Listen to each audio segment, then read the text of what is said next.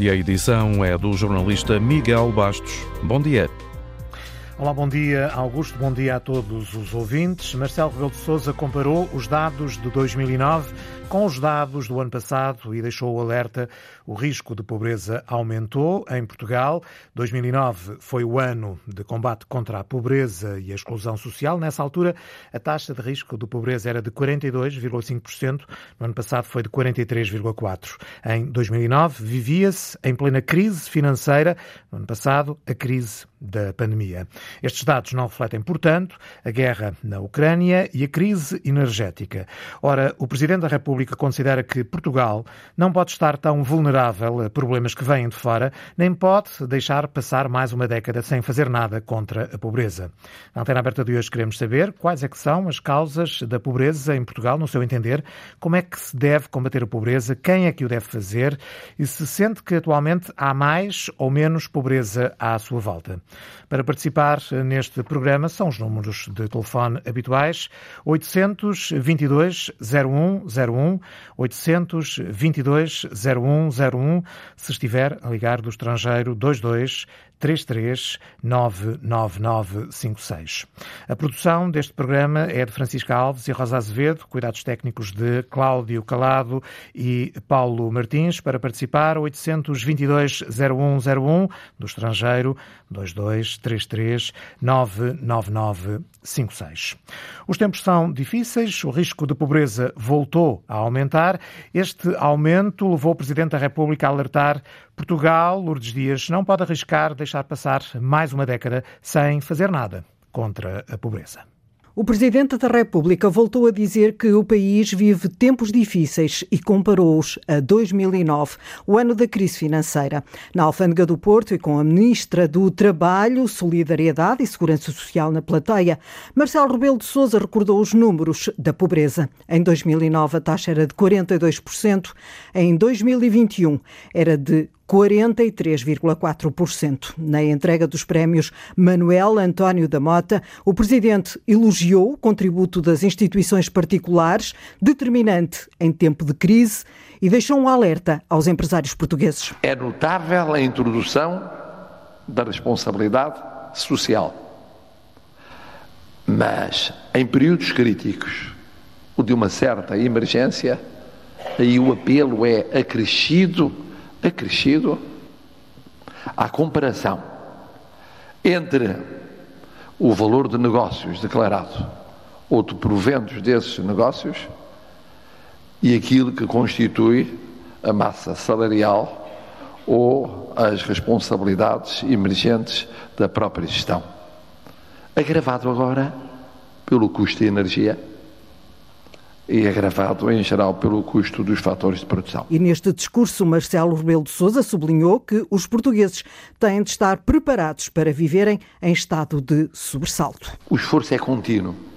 Temos de estar preparados permanentemente para aquilo que é o viver, não direi em emergência, mas em contingência por virtude de fatores que uns controlamos, outros não controlamos.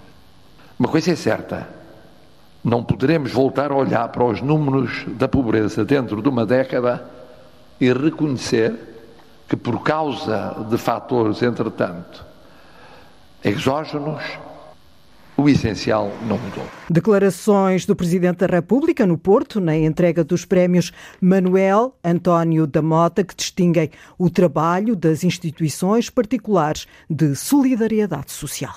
Marcelo Rebelo de Sousa ontem no Porto a pedir um esforço maior eh, e continuado no combate à pobreza por parte dos setores público, social e privado.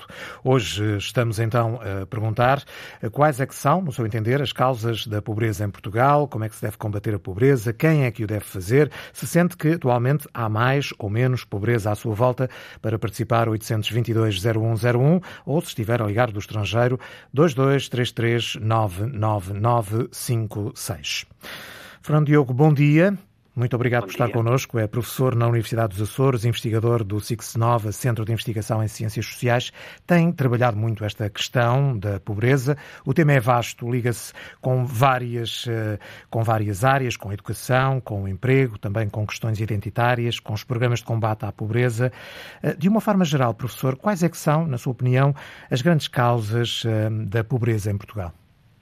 Olha, hum, é uma pergunta simples, mas que tem uma resposta complexa. Eu vou tentar simplificar o mais possível, mas, mas é, há limites para essa simplificação. Eu diria que, em primeiro lugar, é, tem a ver com o funcionamento do, da política uh, e, em segundo lugar, da economia. Portanto, aprofundemos cada um destes aspectos. Em relação à política, tem a ver com a forma como o rendimento está distribuído em Portugal. É muito desigualitário no contexto da União Europeia. Há países onde é muito mais desigualitário, a África do Sul ou Venezuela, por exemplo, mas não no contexto da União Europeia, onde, onde somos dos países mais igualitários. E isso paga-se em relação àquilo que é uh, naquilo que são as transferências do Estado para as famílias uh, que permitiriam mitigar a pobreza ou mesmo acabar com ela, em coisas tão, tão diversas como, por exemplo, as transferências de, das pensões ou uh, que são o, o grosso das transferências sociais, e aliás eu faço aqui um parênteses para dizer uma coisa muito relevante que é um, não vale a pena olharmos muito para a taxa de pobreza antes das transferências sociais, porque a maior parte destas transferências sociais são transferências das pensões. A esmagadora maioria são as transferências das pensões.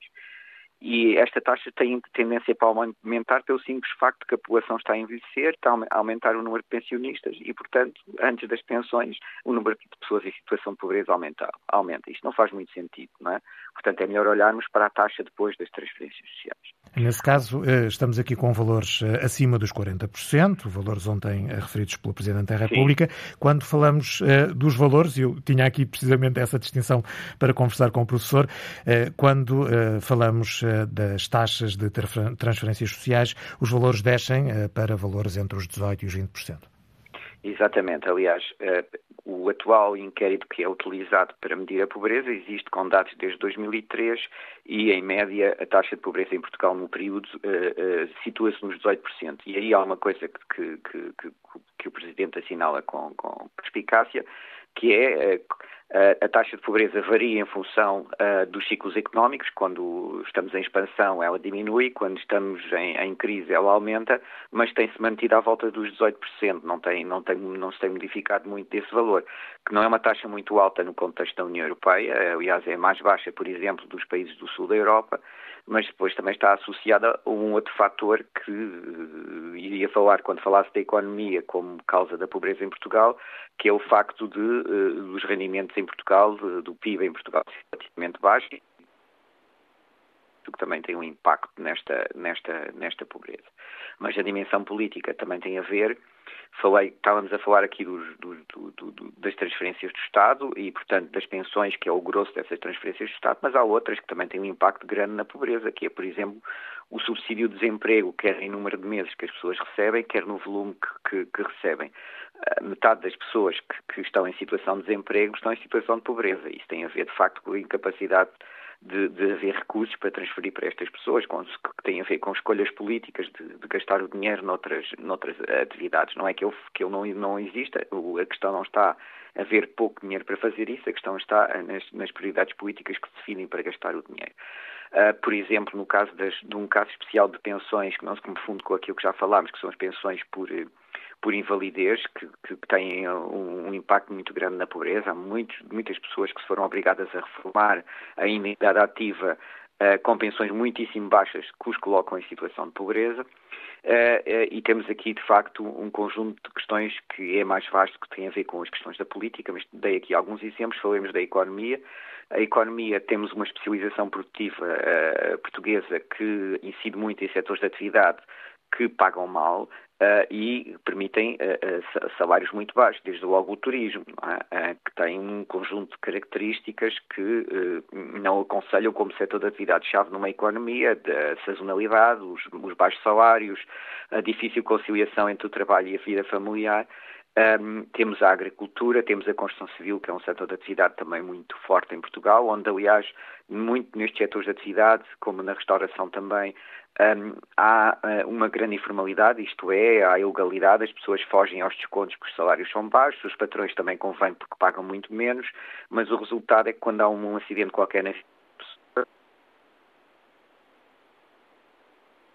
Perdemos o contacto com o professor Fernando Diogo. Agora sim, okay. parece que já estamos a recuperar. Falava da, da, informalidade em setores como o turismo, a agricultura e a construção civil. Sim, uh, uh, falava da construção civil e falava uh, de seguida do, do, do, do facto de, em muitos setores da atividade que são fortes na economia portuguesa, que empregam muitas pessoas, os salários serem baixos e estarem associados também a uma grande informalidade, isto é, à inexistência de, de, de, descontos e depois à sua contrapartida, que é a inexistência dos direitos, não é? Muitas vezes as pessoas encontram-se numa situação qualquer complicada uh, e, uh, uh, como não, não descontaram, não têm os direitos que, que teriam se tivessem descontado. Um, o certo é que uh, há aqui também na, na, economia uma dificuldade uh, ao nível dos, do, do, por, um, por, um, lado da produtividade das empresas, que está muito associada, por exemplo, à baixa, uh, às baixas qualificações dos empresários, que se traduz em má produtividade das empresas, que se traduz, por sua vez, em baixos salários. Por exemplo, na Alemanha trabalha-se menos horas que em Portugal, mas ganha-se mais. Porque qual é, o que é que justifica a diferença? A produtividade. É? E, portanto, é esse tipo de questões que, que também têm impacto em explicar porque, uh, porque é que a pobreza existe. Mas a pobreza também existe, finalmente, por razões que têm a ver com, com os indivíduos e que tem a ver com uma característica que é muito típica da pobreza em Portugal e que contrasta um bocado com o resto da Europa, que é a estruturalidade da pobreza. O que é que isso significa? Significa que ela tende a prolongar-se na vida dos indivíduos e tende a prolongar-se entre gerações. E isso tem, tem muito a ver com questões como, por exemplo, a, a, baixa escolaridade de boa parte da população portuguesa. Isto é uma, uma situação que, em grande dinamismo, que está a mudar. Há algumas coisas que Portugal conseguiu já melhorar enormemente, mas ainda, uh, no, no, fim das contas, a situação portuguesa no que diz respeito à escolaridade é, é má e isso reflete-se no, no acesso a melhores empregos. Há, infelizmente, maior o rendimento que as pessoas recebem, é o prémio da escolaridade e quanto mais baixo for esse prémio, menor é a pobreza num dado país. Ora, em Portugal esse prémio é bastante elevado, é? E, portanto, ou seja, compensa muito estudar. E isso é, é, é mau, eh, porque eh, leva a grandes desigualdades nos rendimentos dos indivíduos em função da escolaridade e das profissões que têm, e o que faz com que eh, a probabilidade de pobreza cresça. Eu creio que temos aqui já um conjunto de, de, de fatores que mostram uh, porque é que a pobreza é grande em Portugal e que não afetam só a pobreza, afetam, por exemplo, outras questões, como uh, uma outra que está agora em cima da mesa, com uma muitíssimo baixa natalidade que se verifica no país. Agradeço ao professor eh, Fernando Diogo, professor da Universidade dos Açores, investigador do CIX-9, Centro de Investigação em Ciências Sociais, pela clareza com que fez aqui um, eh, este, esta espécie de retrato em poucos minutos sobre uh, as razões, as causas da pobreza em Portugal. Hoje na Antena Aberta queremos saber quais é que são, na sua opinião, as causas da pobreza, o que é que deve ser feito para combater a pobreza em Portugal. São questões que vou dirigir a Diolindo Leite, eh, que nos liga de Santo Tirso. Bom dia. Bom dia, estou a ouvir. Estamos a ouvi-lo também. Bom dia a todo o auditório também. É o seguinte, em Portugal não há pobreza. Há, há é, pobreza de espírito. Eu tenho memória de elefante, graças a Deus, tenho 72 anos, perto de 73, e lembro-me da vida em meu redor desde os 3 anos e meio de idade. Enquanto houver, portanto, enquanto houver unhas de gel, calça, as pessoas comprar calças rotas, telemóveis topo de gama, é, essa, essas coisitas de brincar e dos jogos que eu nem sei o que isso chama, antenas parabólicas, eh, canais, etc, etc, automóveis bons, eh, as pessoas de tomar o pequeno almoço fora diariamente, ir buscar comida fora para comer em casa, uh, não, não dá, não há pobres, aí não há pobres. E as, essas pessoas, as que mais fazem isso, estão a ser financiadas pela Segurança Social e essas instituiçõezinhas todas que andam para aí a pedir para dar aos outros, se calhar fica-lhe algum ainda por entre as unhas, uh, e, enfim, as pessoas não trabalham, vêm para cá imigrantes de outros países. Mas isto é alguma política, por acaso? Nós aqui, com pessoas inscritas nos centros de emprego e vêm imigrantes de outros países, o nosso povo aqui não trabalha porquê? Não quer trabalhar. Pronto, oh, fica dada a sua opinião. Diolindo uh, Leite uh, ligou-nos de Santo Tirso. Defende que não há pobreza em, em Portugal. Francisco Ramalho liga-nos de Corroios. Bom dia, gostaríamos de saber a sua opinião. Bom dia para si, bom dia para todo o auditório e fez muito bem terminar.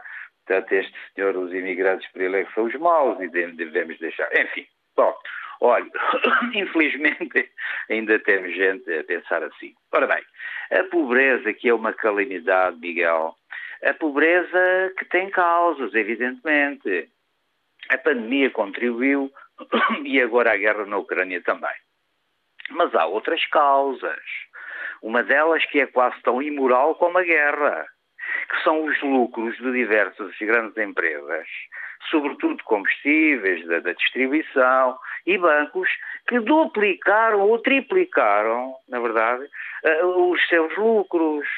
E isto é imoral. E isto é permitido pelo governo do Partido Socialista, podia ser do PSD, e também pelo Presidente da República. Portanto, isto é permitido. Quanto à causa da pandemia, a mesma foi tratada de uma forma aceitável pelo governo. Temos que reconhecer. Quanto à guerra, que não devia sequer ter começado e que já devia ter acabado, já não se pode dizer o mesmo em relação ao nosso governo. Nem pouco mais ou menos nem do nosso governo, nem em relação à União Europeia. A União Europeia com os Estados Unidos, com os Estados Unidos à cabeça, apoiaram o golpe de 2014 que levou ao poder deste do atual governo na Ucrânia. No mínimo podemos classificar de antidemocrático. Não esquecer que ilegalizou 11 partidos. E o atual governo da Ucrânia que não cumpriu os acordos de Minsk. Acordos esses que previam para a região do Donbass referendos é verdade? E foi um dos motivos que levou à invasão. O motivo não é a guerra, eu vou já terminar. Já havia 15 mil mortes. Conclusão. Acabar com a imoralidade, para acabar-se com a pobreza, Miguel, porque o Banco Alimentar contra a Fome, sim senhor, está a fazer um trabalho muito útil, mas não é a solução. É betadine. Exatamente. O Banco Ajuda, Alimentar contra a Fome.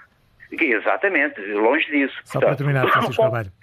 Eu termino já. A conclusão é esta uh, acabar com a imoralidade desses lucros imorais e escandalosos, não é verdade?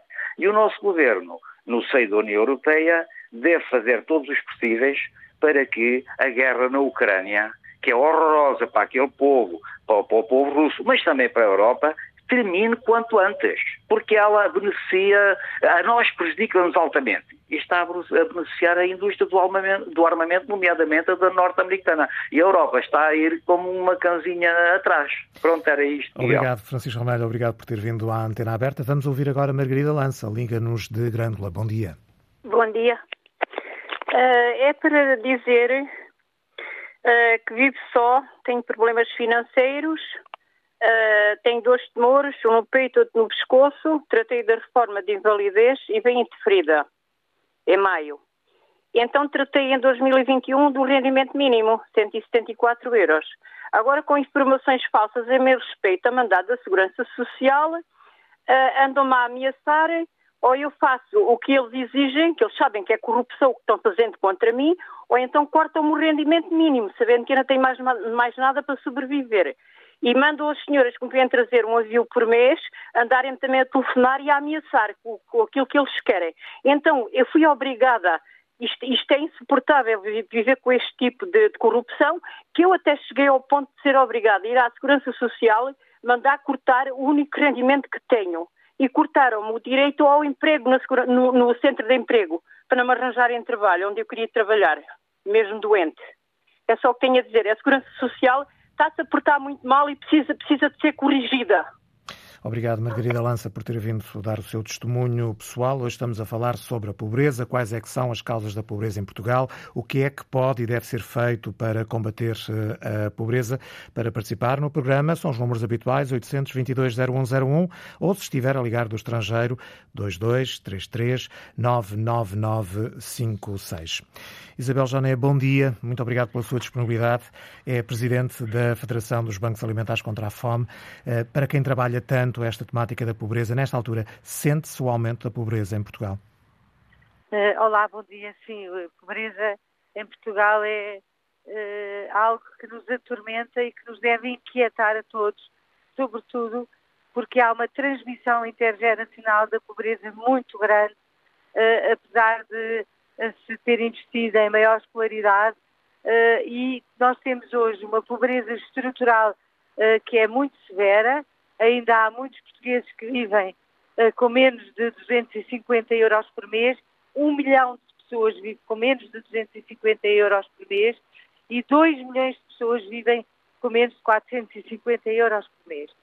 E estas pessoas estão numa vulnerabilidade tal que basta este, um acréscimo da inflação, como se verificou recentemente, ou uh, uh, ainda de, uh, de, dos, das taxas de juros, para que toda a sua vida fique completamente virada do avesso, sem conseguirem fazer face às despesas do seu agregado familiar e mesmo no caso dos trabalhadores uh, de baixos salários e em precariedade laboral, aquilo que se vê é que trabalham muito e acabam por não conseguir ter os rendimentos uh, suficientes para todas as necessidades. Estamos a falar aqui de famílias muitas vezes com crianças, o que é ainda mais preocupante. Ontem o Presidente da República comparava os dados de 2009 com os dados do ano passado, ou seja, são dados que ainda não refletem a guerra na Ucrânia, a crise energética, a inflação, com, como falou ainda agora.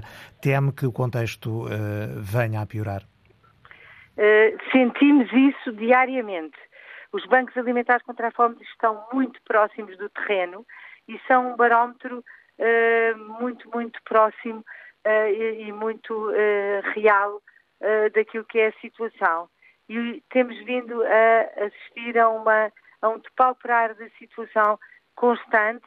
Isto não tem só a ver com a guerra da Ucrânia, este fenómeno inflacionista não tem só a ver com a guerra, tem também a ver com a pandemia, com a quantidade de dinheiro que se injetou na economia na altura da pandemia que tem hoje este reflexo uh, que qualquer economista explica uh, facilmente. E, portanto, há aqui um conjugar uh, de, de, de, fatores, em, com, com, também com o aumento das taxas de juros que se prevê que ainda vão ter reflexos na, no primeiro semestre, que perspectivam tempos muito exigentes que exigem uma solidariedade coletiva, mas também uma maior intervenção no Estado, uh, com uh, uma atenção família a família, para que possamos realmente inverter esta situação uh, de pobreza em Portugal, que não muda. Eu vejo, estou há quase 30 anos no Banco Alimentar e não vejo que mude esta nossa realidade. Isso não é desanimador, por vezes?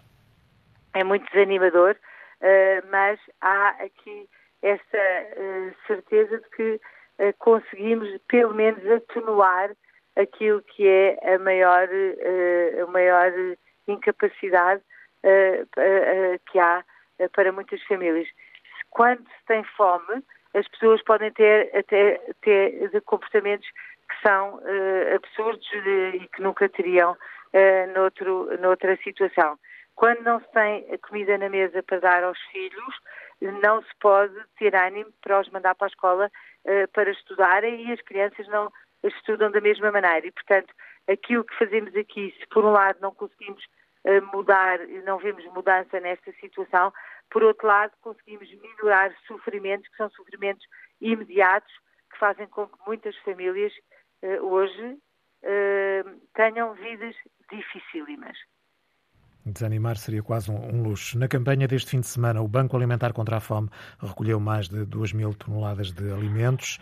Um, Consegue-se este valor, apesar das dificuldades ou por causa das dificuldades que milhares de portugueses estão a atravessar neste momento? Essa é uma boa questão a que me coloca. Tenho perguntado desde ontem, quando tivemos os resultados, se uh, uh, este, este resultado de 2.085 toneladas, são muitos milhões de quilos de alimentos doados, resultam desta solidariedade dos portugueses que conhecemos. Os, os, portugueses são um povo extraordinariamente solidário, mas também não resultará porque os portugueses conhecem famílias que à sua beira não têm uh, o suficiente uh, para viver uma vida condigna. E, portanto, acho que há a conjugação dos dois fatores, o fator uh, solidariedade, mas também o fator conhecimento e atenção a uma realidade que está muito próxima de nós. E nós todos conhecemos hoje famílias que estão em, com medo de perder a sua casa porque não conseguem honrar o crédito ou que deixaram de poder dar copos de leite cheios ao pequeno almoço aos filhos e dão meio copo enquanto ainda podem uh, ter dinheiro para comprar uh, uh, aquilo que os filhos precisam para tomar o pequeno almoço. E, portanto, essa é uma realidade que nos entra de forma muito próxima e acho que foi o conjugar dos dois fatores, mas também a confiança que existe nos, no Banco Alimentar e o ânimo que nos trazem os voluntários muito jovens que querem colaborar e que com alegria convidam quem vai às compras a ser solidário. Agradeço a Isabel Joné, Presidente da Federação dos Bancos Alimentares contra a Fome. Estamos hoje a falar da pobreza também na sequência do discurso de ontem do Presidente da República, que considera que Portugal não pode estar tão vulnerável a problemas que vêm de fora, nem pode deixar passar mais uma década sem fazer nada no combate contra a pobreza. Na antena aberta de hoje queremos saber quais é que são as causas da pobreza em Portugal e como é que elas devem ser combatidas. Para participar, 822 0101 ou 2233 99956 se estiver a ligar do estrangeiro. Raquel Silva, liga-nos de Mafra. Gostaríamos de saber a sua opinião. Bom dia. Olá, bom dia a todo o auditório. Obrigada pela oportunidade. Queria focar a minha intervenção em dois aspectos. O primeiro é que a situação pobreza está mais do que identificada em Portugal. Está mais do que estudada. A doutora Isabel Johnny sabe isso perfeitamente. Ela tem acompanhado isto, como disse, há 30 anos. É uma das pessoas que pode, sim, ela pode afirmar que existe fome em Portugal. A fome tem nome. A fome são os nossos idosos. A fome são famílias que trabalham. Não é o sem-abrigo. Esse existe e, consequentemente, com estas crises sucessivas irá aumentar, obviamente, um, mas quem passa fome em Portugal tem trabalho. Isto é assustador. Daí, se calhar, a boa vontade e a generosidade das pessoas que, ao ir fazer compras ao supermercado, pensam assim, espera aí que eu tenho cereais em casa e se calhar ainda consigo um euro para dar um pacote de estrelitas ou de Nesquik ou de Cerelac ou do que for para alguma criança poder esta semana ter pequeno almoço. Isto é o primeiro aspecto. O segundo aspecto que eu queria focar é que isto não é um problema só de governos, não é um problema só um, de políticos, é um problema da sociedade civil. E enquanto nós encararmos este problema da sociedade como sendo o Primeiro-Ministro, o Presidente da República e os autarcas têm que resolver e as IPSS têm que pagar poucos, estamos muito mal. Isto não se vai resolver. Eu deixava uma sugestão de solução, se me é permitido. Uh, eu não sou governante, não tenho experiência em economia, mas tenho uma casa para gerir há muitos anos, tenho que fazer contas e creio que as empresas poderiam fazer duas coisas. A primeira era o governo podia dar uma redução no IRS, no, aliás, no IRC das empresas que combatessem desperdício alimentar. Isso era um passo fundamental para que muitos supermercados não deitassem comida fora, como nós sabemos que acontece, muito embora muitos deles também já façam um grande esforço. Uh, a, outra, a outra solução que eu gostava de ver implementada era que nas universidades, que são a força viva intelectual, com estes miúdos que nos vão governar, estes miúdos que trabalham na área da sociologia, da psicologia, na área da saúde, na área da enfermagem, uh, em todas as áreas uh, de, ciências sociais também, que fossem treinados para lidar com isso diariamente. E eles sabem que isso acontece. Há colegas na faculdade que não conseguem pagar. O quarto não conseguem comer e que já hoje têm que se ajudar uns aos outros. Um, por fim, e, e, peço desculpa ao tempo exagerado da minha intervenção, mas por fim, eu queria manifestar o meu total e profundo desagrado com a intervenção de um ouvinte que houve aí que diz que não há pobreza em Portugal. Eu faço parte de uma associação voluntária uh, de apoio a pessoas carenciadas no Conselho de Mafra, uh, que alimenta há uh, dois anos, todos os sábados e todos os domingos, cada um desses dias com 350 refeições é impossível dizer que não há fome, que não há pobreza. Muito obrigada, bem-ajam e obrigada pela oportunidade. Nós é que agradecemos. Raquel Silva, ligou-nos de Mafra. Obrigado, bom dia. Vamos agora ouvir Nelson Ferreira, liga-nos de Viseu. Muito bom dia. Bom dia. Então, o que, eu tenho a dizer sobre este assunto, eh, esta senhora acabou de tocar num ponto fundamental, eh, que as pessoas trabalham, e é verdade, as pessoas trabalham e não ganham o suficiente para comer. Eh, podemos começar logo a análise por aqui. Quanto é que ganha um caixa, uma pessoa que está na caixa de um hipermercado, que esses hipermercados neste momento vão pagar, vão pagar imposto sobre lucros excepcionais, portanto, nunca tiveram tantos lucros na vida, e é claro que as grandes superfícies estão à espera de pão para a boca, porque eles não precisam, bah, mas é um dia melhor para eles quando se faz peditórios para o Banco Alimentar. Portanto, podemos começar já por aí. Quem é uma pessoa que está na caixa de um hipermercado e pode oferecer arroz ou massa a ganhar o ordenado mínimo a outros que precisam.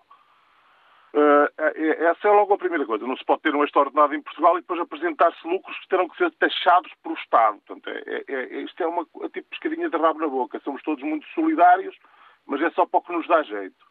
Há outra coisa que eu quero, que eu, que eu quero aqui dizer.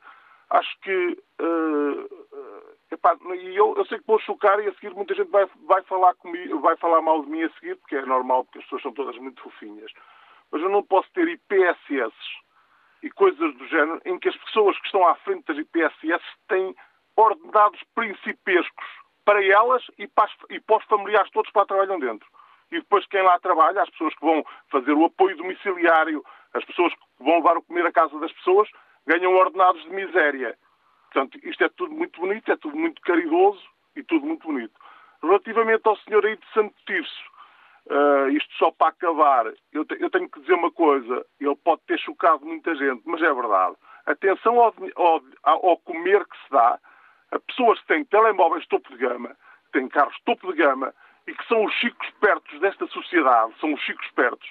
Porque eu posso dizer uma coisa, eu sou do interior, eu sou do interior, sou de uma aldeia, há pessoas na aldeia a passarem mal, só que não são chicas pertas, não sabem movimentar, não sabem fazer pressão para a segurança social, não sabem coagir as pessoas da segurança social. Eh, eh, e então essas pessoas, esses pobrezinhos, que são realmente os verdadeiros pobrezinhos, nem um quilo de arroz, nem um quilo de massa lhes chega a casa. E posso lhe dizer que na minha aldeia há muitas pessoas com 80 anos, com 80 anos e mais, que continuam a trabalhar, continuam a ter as terrinhas delas para produzir as coisas, continuam a ter galinhas, continuam a ter porcos, ainda por cima, ainda continuam a sustentar a família que está nas grandes cidades quando for agora no Natal, enchem-lhe os carros para levarem para baixo. Portanto, uh, vamos analisar isto com, olhos de ver e estas pessoas que reflitam se realmente ao fim de 30 anos não se passou nada, é porque há muito interesse, mas muito interesse que isto continue assim porque há Nelson. muita gente que está a governar com isto. Muito obrigado. Obrigado nós. Nelson Ferreira ligou-nos eh, de Viseu. Vamos eh, agora ouvir Luís eh, Miguel Ribeiro, é presidente da Associação Empresarial de Portugal. Bom dia, bem-vindo ao Portugal em Direto. Obrigado pela sua disponibilidade. O Presidente da República defendeu ontem o contributo do setor privado na economia, disse que é importante e insubstituível e defendeu que em alturas de crise esse papel é ainda mais importante. Que papel é que as empresas têm no combate à pobreza? Bom dia mais uma vez. Eh, eu tive, tive, o privilégio de estar presente eh, no momento em que o Presidente da República disse isso. Estava num evento de uma empresa associada da, da AEP, da Assembleia Empresarial Portugal, eh, onde de facto foram reconhecidos, incentivados e apoiados um conjunto de projetos de apoio social eh, que essa, essa empresa, através da sua fundação, anualmente eh, faz e distribui. E por isso eu estava presente e percebi eh, a mensagem do Presidente da República, o contexto em que ela foi uh, dita, mas uh, há aqui uma questão que, que é fundamental e por isso eu começaria por aí, que é, uh, enquanto nós, em Portugal, não assumirmos claramente como grande prioridade do país a criação de riqueza, o crescimento, para que tenhamos uh, melhores empregos, mais empregos, para que tenhamos, uh, o Estado tenha a receita fiscal com essa atividade, nós, como dizia Isabel Jonet, uh, vamos estar mais 10, 15, 20 anos a perceber que nada muda e continuamos a ter as mesmas situações, porque não é possível nós querermos distribuir sem primeiro criar. Por Portanto, isso. o combate à pobreza, e é uma ideia que é muitas vezes uh, passada e defendida pelos, pelos empresários, o combate à pobreza passa pela criação de riqueza. Naturalmente, nós não podemos querer distribuir aquilo que não criamos. Por isso, primeiro temos que criar riqueza para depois a podermos distribuir. E o setor privado, que tem, representa mais de 80% dos empregos no nosso país e mais de dois terços do, do investimento, tem um papel fundamental, porque eu costumo dizer, e, e digo com toda a convicção, que o melhor apoio social que se pode dar a alguém é as pessoas terem um emprego, um emprego digno, um emprego com remuneração uh, adequada.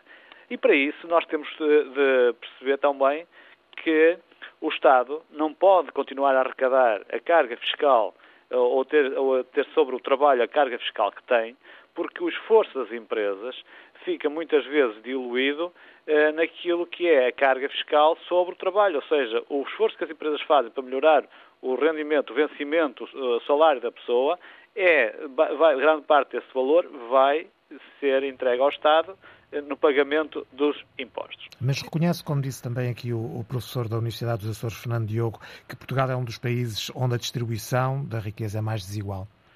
Sim, Portugal está, está é no décimo lugar, é um dos países, ao nível da União Europeia. Estamos em termos em, da União Europeia, também fez essa Estamos em décimo lugar, mas, mas se depois acrescermos a, a, a isto a, a, as transferências sociais, ou seja, quando o Estado depois distribui os apoios sociais, nós aí ficamos ainda relativamente e comparativamente muito pior, passamos para o quinto lugar. O que significa que nós estamos a ter uma política errada da alocação do recurso, do apoio às pessoas e às famílias. Eh, e isto, isto deixa-nos, deixa de facto, aqui esta, esta grande mensagem que é uh, percebermos como é que estamos, quais são os critérios, de que forma é que estamos a fazer esta distribuição dos apoios sociais, porque Portugal, comparativamente com os outros países da União Europeia, após as transferências, antes das transferências somos o décimo país eh, com, com eh, o pior índice em termos de, de, de, pobreza. Mas quando acrescentamos a isto eh, os apoios sociais, nós passamos para o quinto pior, ou seja, significa que estamos a distribuir mal e estamos a apoiar mal aqueles que precisam. E, de facto, como aqui também já alguém disse, há, de facto, a pobreza, aquela que é conhecida e que, nós, que nos aparece à frente eh, dos olhos todos os dias e que nós conhecemos, mas depois há a pobreza envergonhada, aquelas pessoas que de facto têm dificuldades, que trabalham, têm dificuldades e que estão a passar mal e têm, estão a ter muita dificuldade. E por isso eu acho que aqui há um grande desafio que é preciso nós termos presente. Nós somos dos países que temos uma maior carga fiscal sobre as empresas, sobre o trabalho, e se uh, com esse dinheiro porque, eh, como dizia Margarida Thatcher, não há dinheiro público, há dinheiro dos pagadores de impostos, ou seja, com o dinheiro dos nossos impostos, o Estado não consegue fazer aquilo que é, na minha opinião, o, principal, o seu principal papel, que é de apoio social, que é de criar condições para que as pessoas tenham todas uma vida o mais digna possível, que tenham as condições de vida eh, mínimas para ter uma vida eh, digna, eh, eu acho que isto as políticas públicas e o Estado está a falhar na aplicação destas receitas dos impostos que todos nós pagamos, porque é com esses impostos que depois se uh, distribuem os apoios sociais. E eu acho que isto é que nos deve fazer pensar. Paralelamente, também percebermos que precisamos continuar a investir na qualificação, na educação das pessoas, porque está provado que as pessoas com mais qualificações, com mais educação, têm mais probabilidade de ter melhores rendimentos e, por isso, de estarem menos uh, expostas a este risco da, da, pobreza. Por isso, temos aqui grandes desafios, mas eu diria que o grande desafio que temos, em primeiro lugar, é assumirmos claramente que Portugal tem de criar riqueza, que Portugal tem que ter um maior apoio à, à atividade económica, às empresas, que tem que alocar os seus recursos, os seus fundos europeus de uma forma célere e eficiente, porque uh, ainda agora víamos o PIB per capita do país continua comparativamente com outros países da Europa a comparar mal e, e cada vez a estarmos hum. mais na cauda da Europa, o que significa que eh, esta, este foco na criação de riqueza, este foco no apoio à atividade económica é o melhor caminho para nós combatermos a pobreza, porque nós, desta forma, podemos ter mais empregos, melhores empregos, o Estado pode ter mais receitas e, e, o Estado, naturalmente, terá de ser mais eficiente na gestão dessas receitas para que elas cheguem àqueles que realmente precisam. Agradeço ao Luís Miguel eh, Ribeiro por ter vindo à Antena Aberta dar o seu ponto de vista, o Presidente da Associação Empresarial de Portugal. Estamos hoje a falar sobre a pobreza, quais são as causas da pobreza em Portugal e como é que devem ser combatidas. Questão que, ou questões que vou agora dirigir a João Crespo, Liga-nos de Orem. Bom dia. Muito bom dia. Obrigado pela, pela oportunidade. Eu queria deixar aqui um testemunho simbólico, uh, algo coerente, porque é um desabafo particular que eu vou fazer aí à torneira aberta, e consiste no seguinte. Há muita pobreza neste país e muita dela está, está, está escondida. As pessoas, algumas por vergonha, não, não, não, não tentam dar a cara por vergonha, por motivos familiares, por vizinhanças e tudo. Porque as pessoas, a, a, a meu ver, e eu passo um testemunho, que eu sempre vivi do meu vencimento, mas a minha esposa, tenho três filhos maravilhosos, sempre tentei dar o possível até eles, e no meu caso, há três anos, uh, fui, tirei uma raspadinha, por exemplo, e, que na altura me saiu uma, uma, uma quantia avultada de dinheiro. Eu sempre trabalhei com o meu ordenado, à família, às vezes com muitas dificuldades. Quando me saiu esse prémio, fui uh, fazer o levantamento no dia a seguir com a esposa e ficámos todos contentes. Quando não me espanto, quando lá chegamos, temos que pagar, por exemplo, um, um imposto de selo que só para desabafo ficou lá 90 mil euros. Ou seja, eu investi, neste caso foi 10 euros, naquela raspadinha, fui bacejado para sorte, ficaram com 90 mil euros, eu fiquei com o restante para mim. Deu para melhorar a vida, é verdade, ajudei a quem pedia, mas podia ter ajudado até muito mais. Se não me tivesse o próprio Estado, neste caso, porque foi para o Estado, 90 mil euros não é 90 euros, é 90 mil. Para quem nunca teve nada, fez uma grande diferença.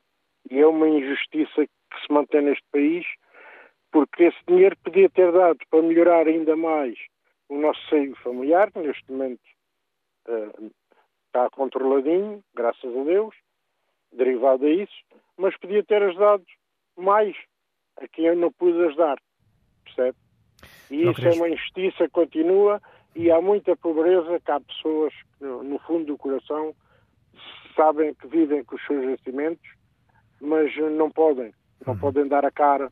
Enquanto isso, vimos permanentemente pessoas de manhã à noite nas suas pastelarias. Eu que sou um indivíduo de 52 anos e que nunca tive desempregado. João Crespo, obrigado por ter vindo à Antena Aberta dar a sua história pessoal. Também vamos ouvir Luísa Anacleto, liga-nos de Lisboa.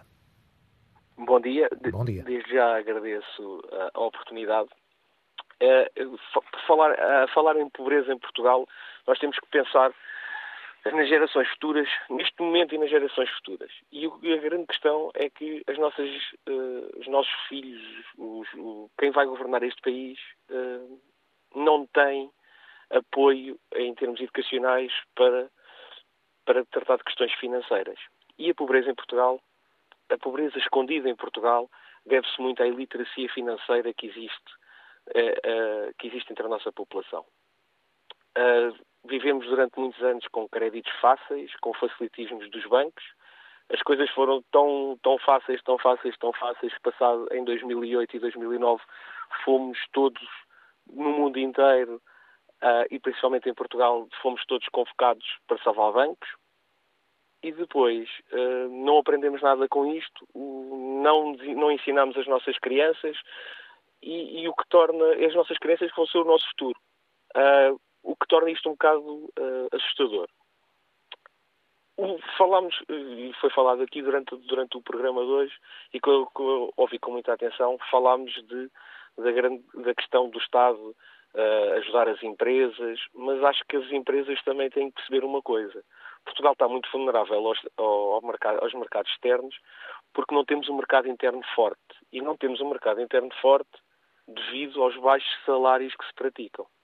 O Estado pode ajudar, realmente o Estado pode ajudar com, com o alívio de impostos, o Estado pode emagrecer uh, aqueles taxos todos que existem, não é? Uh, e emagrecer e colocar esse dinheiro e ser mais produtivo e mais eficaz uh, na distribuição dessa riqueza, coisa que neste momento não acontece. Nós temos um Estado desde o 25 de Abril que cada vez uh, está a crescer mais, está a ficar mais gordo, mais pesado, e isso é tudo suportado pelas pessoas que trabalham, pelas empresas que criam riqueza, e tivemos estes últimos anos bafejados, 2018, 2019, bafejados pelo, olha, por, por, Portugal ter ficado na moda e termos um turismo, anos de turismo fantásticos para conseguir, uh, para conseguir equilibrar as nossas contas e neste momento o turismo baixou, porque o turismo vai baixar, infelizmente vai baixar nos próximos anos, porque a crise, devido a este aumento inflacionário, é, é, é mundial. E a grande questão que eu ponho é o que é que nós estamos a produzir. Nós temos um PRR que está a ser gasto em estudos, em estudos, em estudos, e não estamos a produzir nada. Ficamos com essa sua questão, Luísa Anacleto. Muito obrigado por ter vindo à Antena Aberta. Vou ainda ouvir o comentador de política da Antena 1, Raul Vaz. Raul, bom dia. O combate à pobreza tem sido uma bandeira do Presidente da República. A mensagem está a chegar aos destinatários. É que, ouvindo ontem as palavras do Presidente da República, parece que não. A mensagem estará a chegar aos destinatários, embora a ação desses destinatários se revela muito difícil. Um país com uh, salários baixos, impostos altos, vive uma equação muito difícil de resolver. A desigualdade cresce, repare-se, eu ouvi o programa e algumas notas foram ditas, nomeadamente como é que se qualifica uma geração, embora o Primeiro-Ministro diga que vivemos com a geração mais qualificada de sempre, eu parece que ela não é suficiente e aquela que é muito dela vai procurar outros mercados. A habitação está a preços, eu acho que a habitação fala-se pouco, mas é um dos grandes, grandes problemas da sociedade portuguesa hoje em dia. Eh, quem quiser vir estudar para Lisboa, para o Porto, alugar um quarto, eh, basta fazer contas e, portanto, é evidente que essa desigualdade cresce na sociedade portuguesa.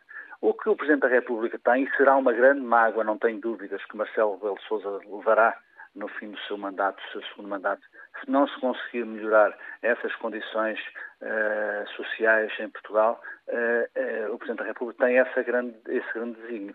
E certamente é um cristão, é um humanista, é um homem que desde o início dos seus mandatos alertou para as condições sociais em Portugal, os sem-abrigos, a falta de equilíbrio entre salários e disse, disse no Prémio Manuel António da Mota, disse que não podemos sempre estar-nos a desculpar com os problemas que vêm de fora, ou seja, justificar as nossas fragilidades com o Covid, eh, com a guerra, eh, com um período de assistência social que vivemos neste século. Agora, a verdade é que no início do século, em 2020, éramos o 15 no ranking per capita da Europa, eh, vamos ser provavelmente ultrapassados pela Roménia em 2024, vamos ficar no 20 lugar, e isto só se resolve de uma maneira, aquela que Luís Miguel Ribeiro, na minha opinião, disse bem, é baixar a carga fiscal e desafiar as empresas a fazerem mais e melhor. É um país, de facto, muito dependente e sem isso não é possível fazer melhor. Esse é também um drama para o governo. Não tenho dúvidas que António Costa e o seu governo também querem deixar o país melhor. Mas enquanto houver essa, esse desequilíbrio entre manter um controle da dívida que é importante, uh, o déficit que é importante, as regras da Europa que são certamente importantes para um país que está no euro, e ter um país desajustado em termos sociais, em termos de produção, em termos de literacia, é evidente que são, eh, vamos provavelmente são grandes continuar. desafios ainda pela frente. É um grande Vaz, desafio e esse é o grande desafio de Marcelo Obrigado, Obrigado pelo teu contributo aqui na Antena Aberta, comentador de política nacional da Antena 1. Hoje falámos sobre o aumento da pobreza em Portugal. Amanhã estaremos de regresso com outro tema. Até amanhã.